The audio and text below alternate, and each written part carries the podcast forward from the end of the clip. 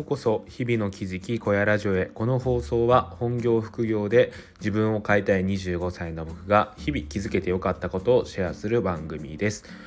この放送を聞くことであなたの日常も少し良くなるかもしれません。はい皆さんおはようございます。今日は11月の15日火曜日ですね。今朝の7時半過ぎに撮っております。今日ちょっと早めに出勤をしないといけなくてちょっと夜予定があるのでえっ、ー、とまあねちょっと急いで今撮っております。皆さんいかがお過ごしでしょうか？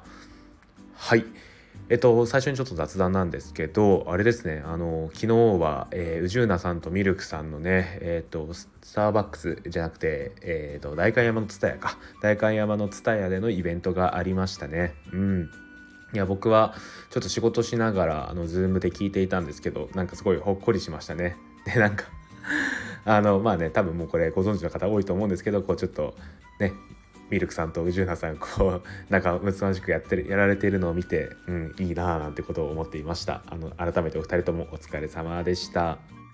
はい。えで今日はですねようやくチャンネルで楽をしていないかっていう話をちょっとしていきたいなと思います。ようやくチャンネルで楽をしていないかっていうことですね。はい。これどういう話かというとですね、最近ですけど、こう YouTube とか、あと voicy とかもかな、こう本の要約チャンネルとかって結構たくさんあるなって思うんですよね。特にベストセラーとかになってくると、もういろんな人がそれを分かりやすく面白く伝えているものがありますよね。例えばこう中田敦彦さんの YouTube 大学とかすごい有名ですしあとは本要約チャンネルさんとかあとはサラタメさんとかこう僕も結構好きで見たりとかするんですけど結構いろんな方がですねあのベストセラーになった本とかを面白く楽しく紹介してくれますよね。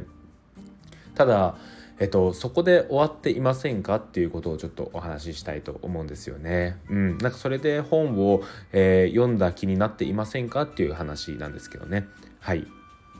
で、えっと、僕自身ですねかなり本を読むことが好きで、えっと、時間を見つけてはなるべくね、えー、本を買って読むようにしています。最近は電子書籍を買うことが多いんですけど、まあ、それでも本当に、えー、人にお勧めされた本を買ったりとかはよくしていますかね。でやっぱりそういう中でこうね現代のサラリーマンというのは時間がないじゃないですか。時間がないものでやっぱりそういう中でですねなかなかこう本を読む時間がないってなるとやっぱり20分ぐらいで予約された YouTube の動画っていうのを結構見ちゃったりしますよね。で僕もかなり見ちゃいますね。うん。ただなんかそこで終わってしまうのはすごいもったいないなと思っていてさらにやっぱりですね気になった内容に関しては実際に本を買うのが一番いいんじゃないのかなっていうことを思っています。うん、これねあの全部が全部あの紹介してるやつ本買った方がいいっていう話じゃなくて、まあ、その中でも特に気になったものに関しては自分で本を手に取って読むことが大事なんじゃないのかなっていうことを思っております。うん、でこの理由なんですけどその理由はですねやっぱり実際に本を読まないと読者の伝えたい深い情報までたどり着かないからなんですよね。うん、やはりですねえっと、二次情報になってきているんですよね。そういう要約されたものっていうのは。中田敦彦さんであれば中田敦彦さんがその本を読んで理解した咀嚼したものを僕たちは受け取っているんですよね。なのでここにワンクッションを挟んでいるという時にはですねやっぱりですけど若干の乖離があることがあるんじゃないのかなと思っています。もちろん中田敦彦さんプロですし他の方もそういうコンテンツの要約に関してはプロなのでできる限りそのなんですかね生の情報に近いものをお届けしているとは思うんですけどやっぱりそれをですね作者の文章で読むとまた違う受け取り方があるんじゃないのかなっていうことを思います。うん、で人によってやっぱり響く箇所っていうのが違うと思うんですよね。それはその時の心理状態とか年齢とか性別とか家族構成とかもう本当に一人一人やっぱり違うじゃないですか。でそういう状況の中で本を読んででまたね違うところでこう引っかかったりとか響いたりとかすると思うので、うん、なんかそういった意味で言うと気になった本に関しては自分で読む読むのがいいんじゃないのかなと思います。うん、でこれ僕どこで感じたかというと僕「夢を叶えるぞ」っていう本がすごい好きなんですよね。もうえっと、夢を叶えるぞのシリーズだけは電子書籍じゃなくてこう普通のね紙の本で持って引っ越すのためにこう持ち歩いているんですけどその夢を叶える像を紹介していた動画をいくつか見た時があってやっぱりですねこう僕がいいなと思った箇所と、えー、その方が伝えている箇所っていうのがちょっと微妙に違ったんですよね。で僕の中での受け取り方もかなり違っていてあなんかそういう良さもあるんだけど僕はここがいいと思うんだよなみたいなところが結構あったんですよね。うん、やっぱりどんな本にもそういう若干のギャップっていうのはあると思っていてそのギャップがねやっぱりない方がいいですしその時の心理状態で一番響く箇所を探すのが本だと思うのでそういった点で言うとなんかその読書の楽しさっていうのが、え、微妙にねこう減っちゃっているんじゃないのかななんてことを思うんですよね。確かにですねこう時間がなくてなかなか読む機会がないっていうのもすごいわかるんですけどやっぱりですね気になった本に関しては一度手に取ってで最近僕は思うんですけどこれ全部読まなくてもいいなと思っていて最初こう章をざっと見た時に目次を見た時になんか気になるところがあればそこからこうかいつまんで読むのも全然ありだと思うのでそうやってねまずはこう作者の文章に触れて作者の何ですかねこう人間味とかそういうところも知った上で理解するとまた新しい発見があるんじゃないのかななんてことを思いました。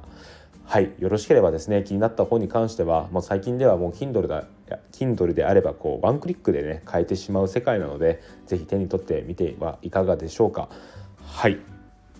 で、えーと、このままちょっと雑談をしていきたいんですけど、まあ、なんでねこんな本の話をしたかというとですね最近僕はねすごい自分にドンピシャの本に出会いましてうわこれは買ってよかったなっていう本があるのでちょっと紹介をします。えっと、原田マハさんってご存知ですかね？原田マハさんの「本日はお日柄もよく」っていう、えー、本があるんですけどこれですねあの僕の友人が勧めてくれて、えー、と読んでるんですけどこれめちゃくちゃ面白いですね。うん原田マハさんって確か鍋犬さんも好きっておっしゃってたと思うんですけど原田マハさんの本をちょっとねあのまだ読んだことがなかったんですよね。それこそ鍋犬さんに頂いた本もあったんですけどちょっとまだ読めていなくてで今回ねちょっと先にこの本がすごいね熱弁されてしまったので先に読んでいるんですけどいやこれめちゃくちゃ面白いです。これどういう話かっていうとスピーチライターの話なんですよね。えっと、まだ途中なので、えっと、完全にこうあらすじだけを説明するんですがえっとですね自分のもともと好きだった人の結婚式に参加を主人公がするんですよね。主人公女の人なんですけど女の人が、えー、新郎のことが好きだったんですね。恋愛として好きだったんですけどその人の結婚式にこうまあいやいやというか泣く泣く参加して全然心が晴れやかじゃなかったんですよね。ただその場で聞いたスピーチライター、えー、スピーチがですねすっごい心に響いてもう涙ポロポロと流しながらえっ、と何ですかねこのスピーチに心を打たれるんですよね。でなんかそこからこうスピーチの奥深さを知ってっていう感じなんですけど、うん、で実際にですね僕もそのいやこれ小説なんですけどそのスピーチライターのその文章を読むとですねなんか本当に心に響くんですよね文章ってすごいなって改めて思ってこれを表現する原田マッハさんもすごいなと思うんですけどうんやっぱ言葉の奥深さみたいなことを改めて認識することができてこれはすごいいい本に出会いだと思いましたね。僕ここのようなこう似た系列の本で、えっと、椿文具店っていう小説があるんですけどそれもすごい好きでこれはですね代筆屋の話なんですよね。その人の代わりに手紙を書いて送るっていうそういう仕事なんですけどその代筆屋の話で鎌倉が舞台なんですけどこれもねすごい好きだったんですがこの「本日はお日柄もよく」もすごいね今個人的に響いております。かなりこれは読んでよかった本トップに入ってくるんじゃないのかなっていう気がしております。はいまだねちょっとえー、とまだまだ前半部分なのかな？なのですけどちょっと大事に大事に少しずつ読んでいきたいなと思います。うんはいまあそんな感じで、えーと、と最近のね出会ってよかった本も紹介をしてみました。はいそれでは今日の放送をまとめます。今日はですねようやくチャンネル系に